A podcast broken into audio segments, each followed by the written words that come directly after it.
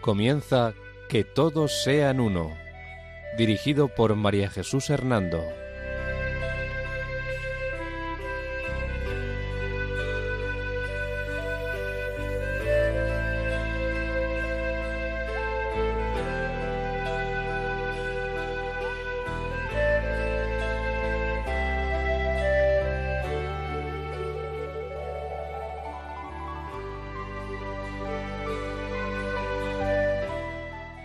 Buenas tardes, queridos oyentes de Radio María.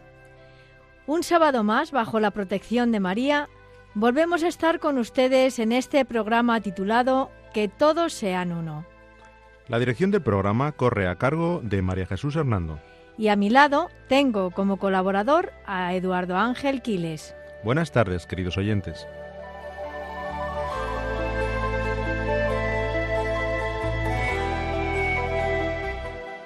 Hoy, en nuestro programa sobre diálogo interreligioso, vamos a iniciar un nuevo tema. Hablaremos sobre la religión hinduista y el diálogo interreligioso de la Iglesia con esta religión. Esta temática vamos a desarrollarla a lo largo de cuatro programas. Este va a ser el sumario del programa. Introducción a lo que es la religión hinduista. Origen e historia del hinduismo. Características más importantes del hinduismo. El concepto de Dios en el hinduismo. La divinidad impersonal del dios Brahman. La Trimurti hinduista formada por los dioses Brahma, Vishnu y Shiva. Otros dioses importantes y más venerados del hinduismo. Algunas curiosidades sobre el hinduismo. Divergencias importantes entre hinduismo y cristianismo. Puntos de encuentro y diálogo entre hinduismo y cristianismo. Informativo sobre noticias relacionadas con el diálogo interreligioso y el ecumenismo.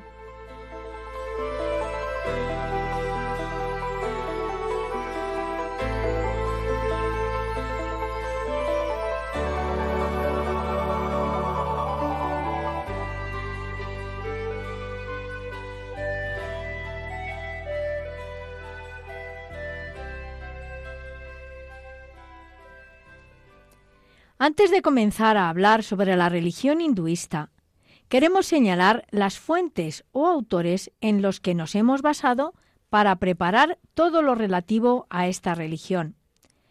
Los autores son Davamoni, Crolius, Ruth, Solís, Carrasco Álvarez, Melitón y Wilkins. Está bien, María Jesús. Gracias por indicarnos los autores en los que te vas a basar para hablar sobre esta religión. ¿Podrías decirnos ahora de dónde procede el término hinduismo? ¿En qué país nació y por qué otras naciones se han extendido esta religión? Sí, claro, verás. El término hinduismo se deriva de la palabra persa hindú, en sánscrito Sindhu, nombre del río Indo, para indicar la península de la India como hacían también los autores griegos de la antigüedad. Probablemente esta palabra fue usada por primera vez por los musulmanes que llegaron a la India hacia el año 1200 después de Cristo, en el siglo XIII, para distinguir la religión de los indios de la suya propia. Pero designan a su religión como la palabra sanatana, dharma, dhamma que significa eterno. Dharma además significa también ley, deber, tradición o conjunto de normas y camino eterno. Asimismo, con la palabra hinduismo se indica el conjunto de religiones que se fueron desarrollando en el subcontinente indio durante cuatro milenios y que hoy se reconocen como formas de hinduismo. Actualmente el hinduismo es la espiritualidad dominante en la India, en Nepal la isla de Mauricio en África y la isla de Bali en Indonesia, si bien su práctica se ha extendido a algunos países de otras culturas. Esta religión cuenta con más de 750 millones de seguidores en todo el mundo, la sexta parte de la población mundial. En la religión hinduista, aunque hay algunas creencias fundamentales y comunes para todos, sin embargo, se podría decir que no hay ninguna ortodoxia hindú, es decir, ningún dogma concreto que deba ser creído por todos los que se consideran hindúes, dado que el hinduismo es una familia de creencias y prácticas que se han ido desarrollando de forma gradual. ¿Y el budismo y el jainismo forman también parte del hinduismo? No, no. El hinduismo no comprende a la religión budista ni al jainismo, ni a las diversas religiones tribales de la India. Y respecto de cuánto surgió el hinduismo, ¿qué nos puedes decir? Pues verás, Eduardo. El origen del hinduismo se remonta hacia el año 1750 o 1500 a.C. Fue introducido en la India por las tribus nómadas indoeuropeas que adoraban las fuerzas de la naturaleza.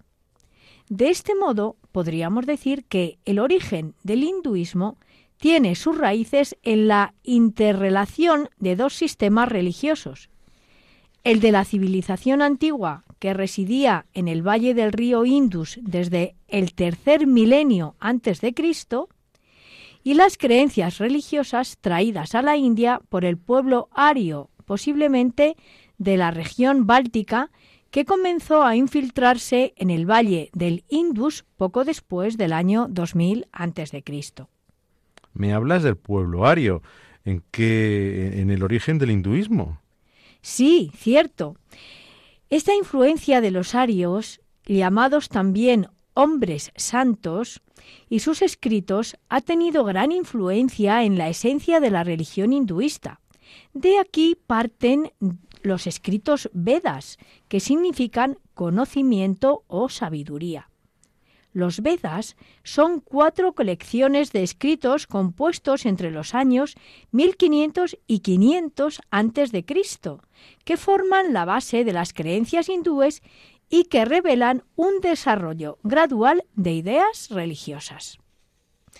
Las secciones más tardías de los Vedas son conocidas como los Upanishad estos escritos védicos son considerados como inspirados. Los escritos hindúes posteriores, incluyendo el renombrado Bhagavad Gita, son de una autoridad superior, inferior, pero ampliamente populares. De estos libros hablaremos más detenidamente más adelante. ¿Y por qué crees tú que esta espiritualidad hinduista tiene tanto atractivo en la cultura occidental actual? Pues a mi modo de ver, la razón se debe a que el hinduismo está de acuerdo con el pensamiento evolucionista, es decir, que enfatiza la espiritualidad del ser humano, lo cual está en consonancia con la psicología moderna que hace énfasis en la bondad básica y el potencial ilimitado de la naturaleza humana. Y además, el hinduismo enfatiza también la divinidad esencial del hombre. Un poco aquello del superhombre, eh, lo recordarás. Además, creo que el hinduismo está cerca de la filosofía moderna debido a su énfasis en la relatividad de la verdad y la tolerancia de muchas creencias religiosas aparentemente contradictorias. Fíjate que te estoy hablando de relativismo. Por otro lado, el hinduismo es un sistema religioso extraordinariamente complejo y rico. De hecho, ninguna iniciativa de fundador, ningún dogma, ninguna reforma han impuesto restricciones en el terreno de sus creencias o prácticas esenciales. Esto que nos indicas parece reflejar que el hinduismo es una religión con muy poca organización. No, no, todo lo contrario, el hinduismo posee un estilo de vida y un sistema religioso y social muy organizado, aunque sí es cierto que esta organización está conformada por una grandísima diversidad de tendencias en las que sus elementos fundamentales son la creencia en Brahman como principio supremo universal, en el karma, en la reencarnación y en la liberación del individuo. Por esto, curiosamente, un hindú podría ser politeísta, monoteísta, panteísta e incluso ateo, pero eso sí, un creyente en algún tipo de principio último. Además, todo hindú pertenece a alguno de los grupos de castas y socialmente observa las costumbres y leyes tal como están formuladas en sus escrituras sagradas.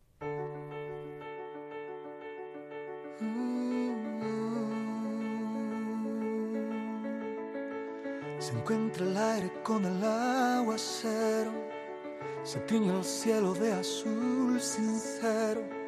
Son los acordes de un verso en te quiero. Es un poema el que vives por dentro. Es como lluvia que alimenta el río, como la fuerza que sostiene el brillo. Es ese brillo que alumbra el camino. En mi camino estarás mi amigo. No encuentro las palabras que expliquen lo que siento sin verte. Sé que estás, es importante, lo comprendo. Tal vez nunca te vea, pero en Dios tú y yo sabemos. Nos une la esperanza, una fe y nuestro credo. Les recordamos que pueden escribirnos al correo electrónico que todos sean uno arroba radiomaria.es, todo junto y con letra minúscula. Repetimos, que todos sean uno arroba radiomaria.es.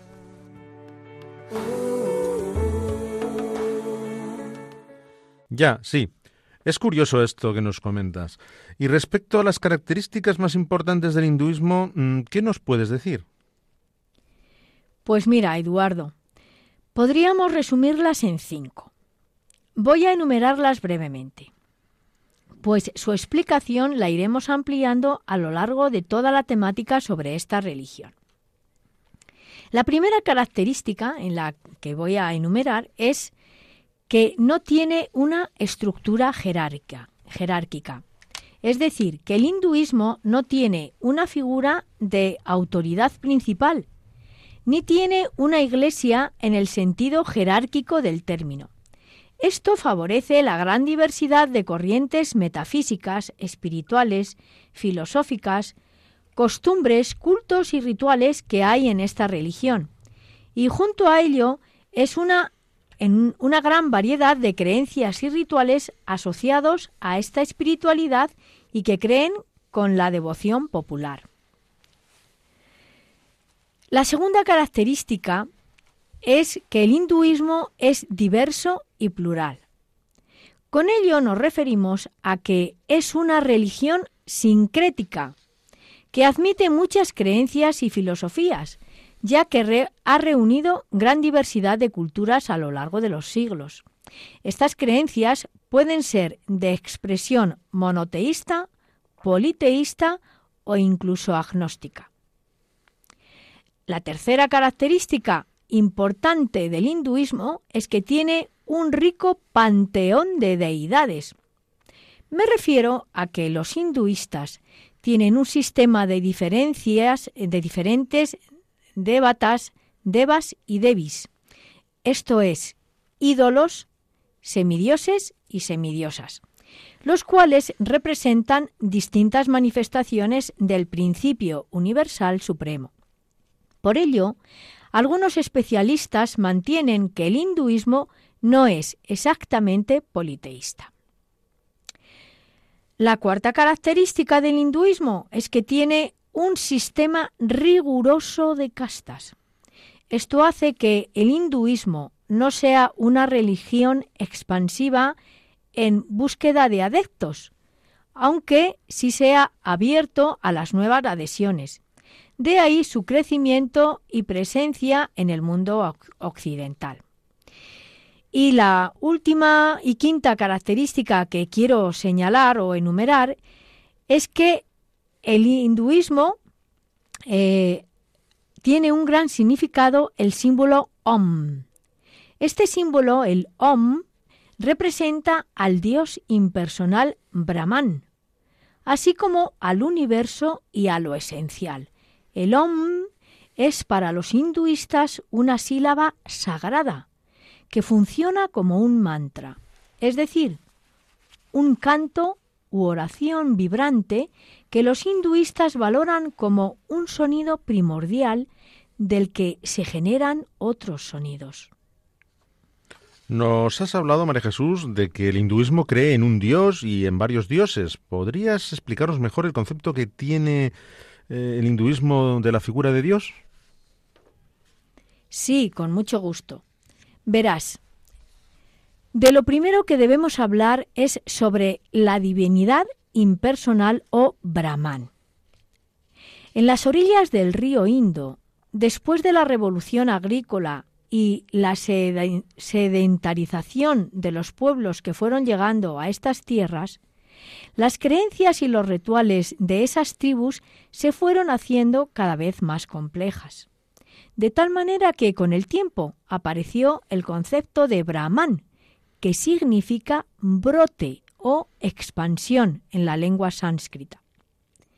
Este brote divino o Brahman es concebido como una deidad impersonal a la que se atribuye el principio universal supremo, es decir, el origen y fin de la vida. Brahman es aquel que rige el universo y por ende es considerado como la causa y el fin de la existencia. Y junto con esta idea de una única realidad divina, los escritos llamados Upanishad también enseñan que en el núcleo de nuestro ser, que reside el nombre o que recibe el nombre de Atman, somos idénticos a esa realidad última, es decir, a ese Brahman. Por lo tanto, somos idénticos a este Dios. De hecho, un dicho popular del hinduismo dice así, Atman es Brahman, porque considera que todas las cosas vivas son Brahman en su esencia más íntima. También los escritos Upanishad dicen que el mundo material, incluyendo nuestro yo consciente, no es real, sino aparente, es decir, que nuestro yo como que no existe. Todo ello nos deja entrever que esta creencia en el dios Brahman es bastante monista y panteísta. Hablas de que el hinduismo es monista y panteísta. ¿Qué quieres decir exactamente con esto? Sí, quiero decir que el hinduismo tiene una concepción monista porque para ellos la materia y el espíritu, lo físico y lo psíquico, así como todos los aspectos de la realidad, son idénticos en su esencia. Es decir, que el universo está constituido por una única sustancia y que ésta es la causa o sustancia primaria. Y en este sentido decimos también que el hinduismo tiene una concepción panteísta, es decir, que cree que todo lo que existe es Dios, porque participa todo de la naturaleza divina, ya que Dios es inmanente al mundo, no trascendente. Uy, María Jesús, todo esto que nos dices es un poco complicado de entender, ¿no crees? Bueno, pues sí, quizás sí, eh, lo reconozco. Por eso, para muchos hinduistas, viendo que esta concepción religiosa de la realidad y de Dios carecía de sentido experiencial, palpable, evidente y sentimental, apareció una corriente promovida fundamentalmente por las escrituras del Bhagavad Gita, que es considerado como un Nuevo Testamento dentro del hinduismo y que se fundamenta más en los sentimientos reales del corazón. Por eso es mucho más eh, empirista, ¿no? Mucho más sentimental. Ah, sí. Qué curioso. ¿Y de qué tratan estos escritos exactamente? ¿De qué hablan estos textos? Pues estos escritos del Bhagavad Gita describen las hazañas, las hazañas del dios Krishna, enfatizando la importancia de la devoción personal a Dios. De este modo, en el hinduismo, en el hinduismo comenzaron a desarrollarse dos corrientes. La primera, más intelectual y filosófica, que enfatizaba la unidad de todas las cosas, que es lo que antes hemos dicho, el monismo y el panteísmo. Y la otra segunda corriente es más personal y sentimental, que da más importancia a la devoción personal a un Dios. Esta última es la que más predomina entre la gente común de, de la India actual. En esta corriente más sentimental, el dios principal es Brahma. Fíjate que digo Brahma, el creador, no Brahman, ¿vale? Luego está Vishnu, el preservador de todo, y junto a él el dios Shiva, que es el destructor.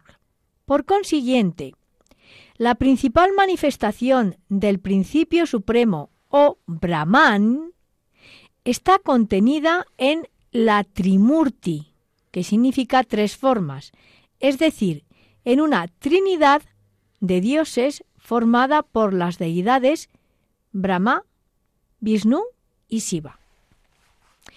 Hemos de señalar que, a diferencia del cristianismo, esta triada de dioses, de dioses, perdón, o trimurti, no es objeto de adoración como un grupo o comunidad divina, sino simplemente una manera de referirse a los tres dioses principales a la vez. Además, en la Trimurti no hay una sola divinidad, como hablamos en el cristianismo, y tres personas. Es completamente diferente. ¿eh? No podemos confundirlo. Sí, María Jesús. ¿Y podrías hablarnos con más detalle de estos dioses principales del hinduismo o de su Trimurti? Pues sí, claro, verás. Esta Trimurti el primer dios que hemos de, en esta Trimurti, el primer dios que hemos de mencionar es al dios Brahma. Este dios es la personificación del poder creador del gran dios Brahman y suele representarse como una forma humana de, con cuatro cabezas, cada una de las cuales representa la escucha de los cuatro Vedas. Después está el dios Vishnu o el dios solar. Él es el conservador y protector del universo. Representa también la misericordia y la bondad. Se cree que Vishnu se ha manifestado en diez formas, o avatares o reencarnaciones, y de estas formas las más conocidas son el dios Rama y el dios Krishna. A Vishnu se le representa con cuatro brazos, en cada uno de los cuales lleva un atributo distinto. Y en tercer lugar tenemos al dios Shiva. El culto a este dios se debe a que se le considera el dador de la lluvia. Es el dios que a un mismo tiempo destruye y renueva el universo. Se le conoce como un yogi, de modo que es considerado patrono de los yogis. Se le representa con el cabello largo, el lingam, una piedra, tres ojos, cuatro brazos, un tridente y otros elementos. Sí, María Jesús, es un poco complicado recordar tantos nombres de dioses, pero antes nos has dicho que el hinduismo aún cree aún en más dioses. ¿Podrías hablarnos también de ellos? Es cierto que para nosotros, que creemos en un solo Dios, es difícil entender esta multitud de dioses. Pues como bien dices, además de la Trimurti, de Brahman, Brahma, Shiva y Vishnu, el hinduismo cuenta con más de 330 millones de dioses. Te lo repito, 330 millones de dioses y diosas. Vamos a nombrar por supuesto, solo a los más conocidos y venerados. En primer lugar, podemos hablar, además de esta Trimurti de la que he mencionado anteriormente las características, en primer lugar de otros dioses está el Krishna, el dios Krishna. Él es la octava reencarnación o avatar de Vishnu y es quizá la más conocida. Su nombre significa negro azul oscuro o atractivo. Representa la encarnación del amor y del gozo. Sin embargo, para los seguidores de la corriente denominada Krisjainismo, Krishna es la forma principal del principio supremo, y de él emanarían los otros dioses, incluido Vishnu. Bueno, segundo, estaría la diosa Sarasvati, que es la esposa de Brahma, y es considerada diosa de la sabiduría, del aprendizaje y de las artes. Se representa con cuatro brazos y frecuentemente aparece montando un cisne o un pavo real. Otro tercer dios del que podemos hablar, o diosa, es la diosa Lakshmi, que es la esposa de Vishnu. Es la diosa de la abundancia, la buena fortuna, el amor y la belleza. Representa la prosperidad en todos sus aspectos, tanto materiales como espirituales. Lakshmi tiene otros avatares como Sita, Radha y Dharani. La cuarta mención a la que quiero referirme es la diosa Parvati, que significa hija de las montañas. Y por eso es la personificación de los Himalayas. Se manifiesta como Uma, Durga y Kali. Es la consorte de Siva y sus hijos son Genesa y Kartikeya. Como ves, aquí estoy nombrando a un dios determinado, pero a su vez alrededor de él hay otros, ¿no? Y el quinto dios al que quiero hacer mención es Ganesa. Es el dios de la inteligencia, la sabiduría, la abundancia y los nuevos comienzos. Es hijo de Shiva y Parvati y se le representa con cabeza de elefante y el cuerpo de un niño o joven con vientre abultado. También en el culto a las divinidades está el Shaktismo. Este comprende los cultos de varias divinidades femeninas. La palabra Shakti significa la energía divina y se la representa en relación con la linga, símbolo de los órganos genitales femeninos. La divinidad más importante, especialmente en el nordeste de la India, es Durga o Kali. Solo en este culto se encuentran sacrificios cruentos de animales. En los demás no existen estos sacrificios cruentos de animales. Bien, mira Jesús, ahora que nos has hablado mm, de los dioses más importantes del hinduismo, ¿podrías contarnos algo sobre algunas de las curiosidades que caracterizan a la religión hinduista? Sí, es cierto, hay muchas curiosidades sobre el hinduismo. Hoy te voy a hablar sobre algunas de ellas. Vamos a ir poco a poco nombrando algunas. Verás, la primera curiosidad que quiero señalar se refiere a las tres vertientes o corrientes del hinduismo la de Saiva, la de Shakti y la de Vaisnava. Todas ellas son hinduistas, pero en su forma de celebrar o representar a los dioses se representan de forma diferente. Como segunda curiosidad, creo que es interesante saber que los hindúes tienen cuatro objetivos en la vida. Estos son el de Dharma, que es el deber, la ley o el deber, el arza o arta, que es la riqueza, la kama, que es el placer, y la moksha, que es la salvación o liberación. Esta es otra de las curiosidades del hinduismo que no podía faltar en esta lista, sobre todo porque los objetivos no se centran en complacer a Dios para ir al cielo en vez de al infierno, el hinduismo tiene unos objetivos totalmente diferentes y el mayor de todos es fundirse, es decir, desaparecer y hacerse uno con Brahman y salir del círculo de la reencarnación, porque para los hinduistas la reencarnación, por supuesto, es negativa. Ya hablaremos más despacio de esto. Otra curiosidad del hinduismo es su creencia en un concepto circular del tiempo. En el mundo de las religiones monoteístas y el mundo occidental en general, tenemos un concepto lineal del tiempo, pero los hinduistas creen que el tiempo es una manifestación de Dios y que nunca termina.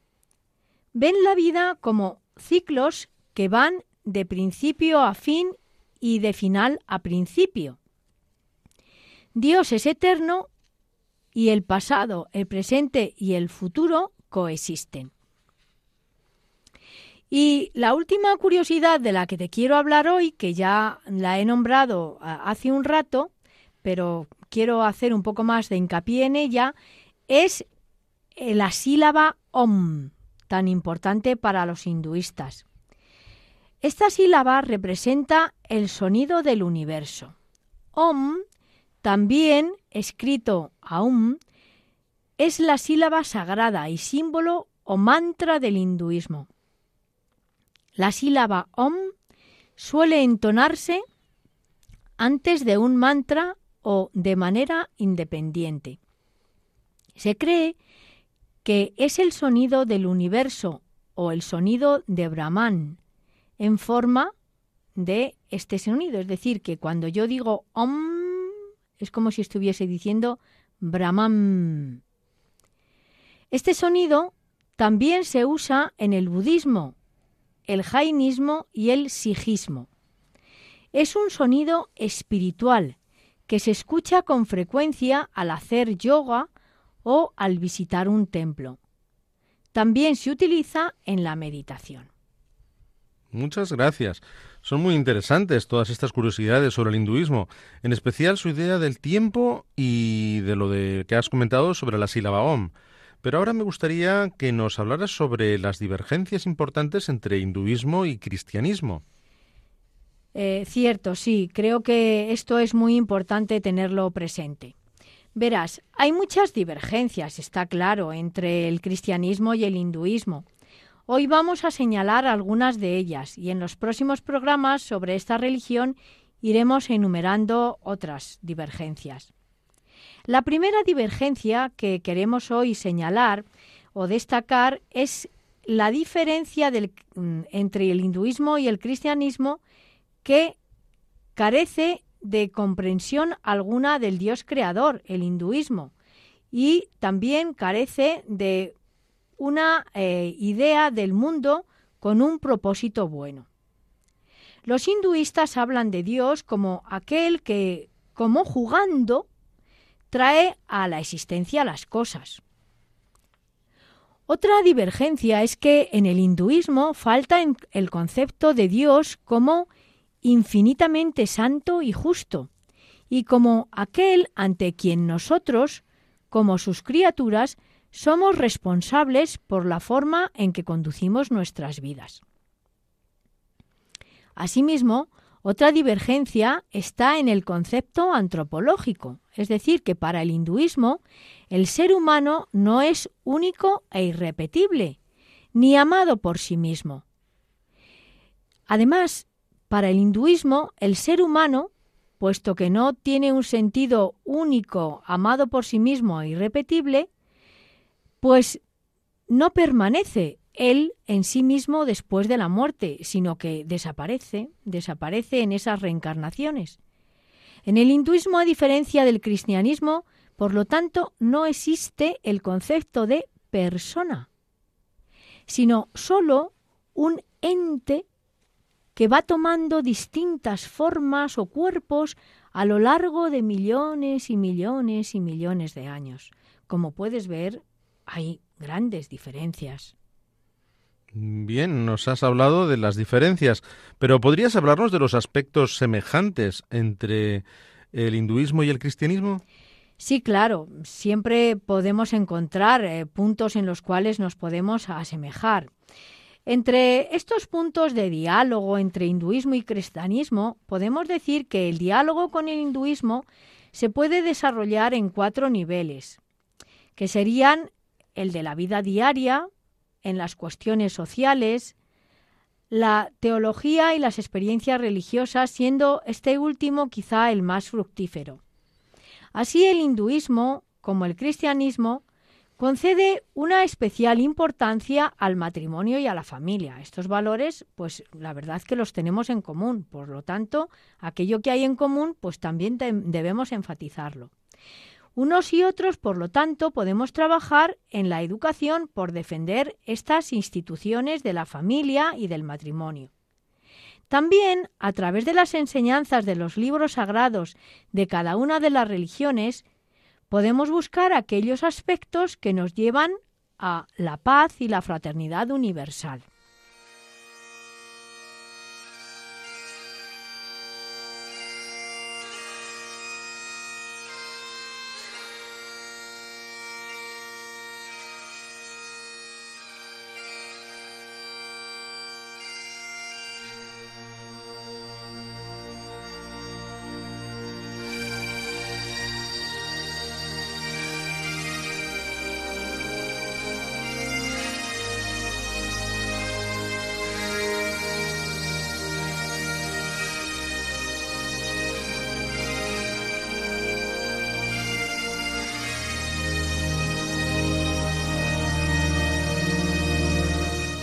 Les recordamos que pueden escribirnos al correo electrónico que todos sean uno arroba radiomaria.es, todo junto y con letra minúscula. Repetimos, que todos sean uno arroba radiomaria.es.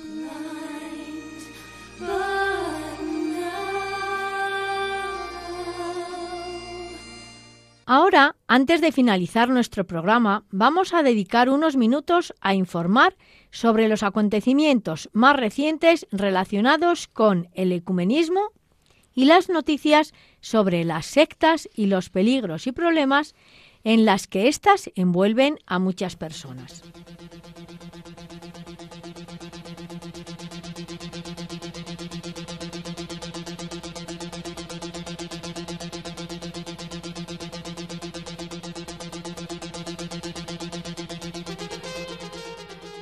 Veinte años de Carta Ecuménica, mensaje de católicos, ortodoxos y evangélicos.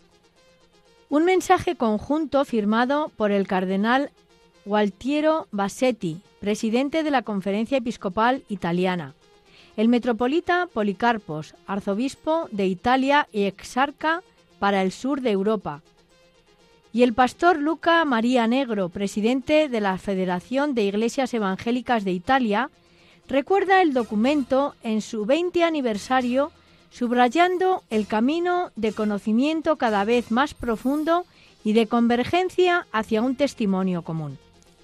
Veinte años después, continúa el mensaje, Europa y las iglesias cristianas del continente se encuentran viviendo desafíos de época como la crisis económica, el cambio climático, los flujos migratorios y la pandemia que afectan al mundo y al continente en el corazón de sus valores y principios de convivencia civil y solidaridad humana.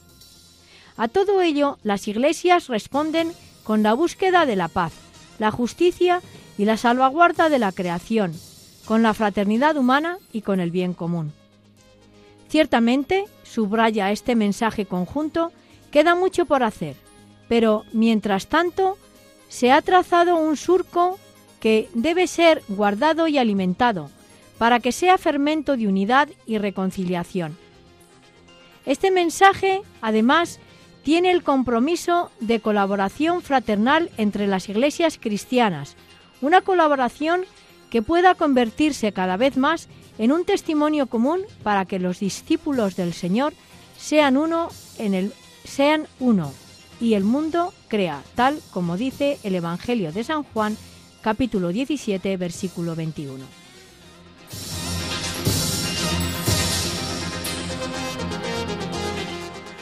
Noticias sobre sectas proporcionadas por InfoRies, boletín electrónico de información sobre el fenómeno de las sectas y la nueva religiosidad.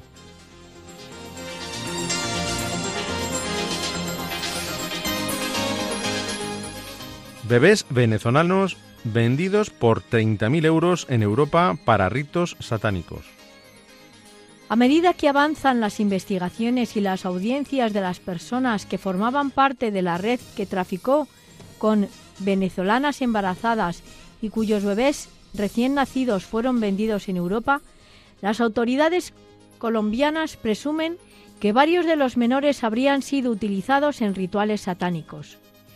El diario colombiano El Heraldo pudo establecer que la información a modo de hipótesis surgió de las labores investigativas, ya que en varios de los casos los menores fueron vendidos por más de 30.000 euros. Según se conoció, el modus operandi de esta banda se basaba en el abordaje de mujeres en gestación y en estado de vulnerabilidad. La organización abordaba a las mujeres en estado de gestación y una vez que nacían los menores eran entregados para ser vendidos, al tiempo que eran registrados de manera irregular para posteriormente sacarlos del país hacia Ecuador y posiblemente llevarlos a Europa. Tras varios meses de investigación se ha logrado la captura de seis personas y el rescate de un bebé que fue entregado al Instituto Colombiano de Bienestar Familiar para el restablecimiento de sus derechos. La organización, según las autoridades, tenía su radio en la frontera con Venezuela y estaba conformada por al menos unos seis integrantes y era liderada por tres de ellos. El operativo contó además con el apoyo de los servicios de seguridad diplomática de la Embajada de Estados Unidos.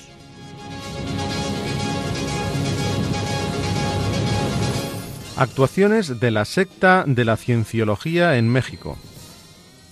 Las personas que se introducen en esta secta de la cienciología, entre otras cosas, deben firmar contratos de mil millones de años como símbolo de su compromiso eterno con la religión o esta secta y comprometerse a rechazar, si fuera necesario, la psiquiatría y medicamentos porque intervienen con el funcionamiento de la mente racional. Asimismo, deben someterse constantemente a auditorías, que es un proceso donde les realizan preguntas personales para encontrar la raíz de sus traumas. Estas charlas son grabadas y en caso de que, de que algún miembro quiera abandonar la Iglesia de la Cienciología o la secta de la Cienciología, utilizan los audios para hacerles cambiar de opinión. También las personas que acuden a organizaciones de esta secta para realizarse test de personalidad terminan inscribiéndose a cursos y comprando libros para ser mejores personas. Los libros de Ron Hubbard, como cualquier otro bestseller, crean fascinación en las personas y en poco tiempo sus preceptos se vuelven el eje de sus vidas. Hubbard era un hombre que creía que la manera más sencilla de hacer dinero era creando una secta y lo logró.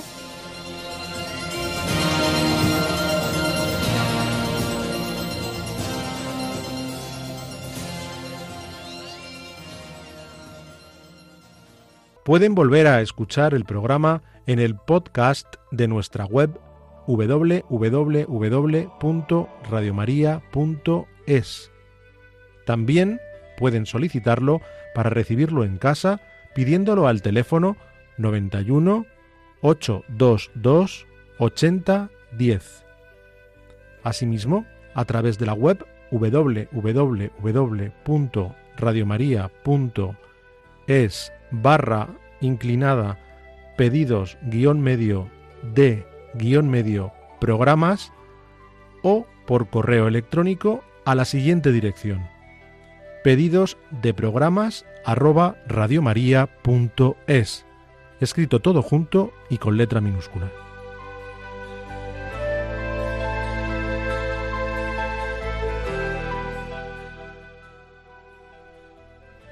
Bien, queridos oyentes, pues después de escuchar estas noticias nos despedimos de ustedes. La dirección del programa ha corrido a cargo de María Jesús Hernando y a mi lado ha estado como colaborador Eduardo Ángel Quiles. Hasta dentro de 15 días, si Dios quiere. Que María nos guíe en nuestro caminar y en la búsqueda del diálogo ecuménico e interreligioso. Buenas tardes y gracias por escucharnos.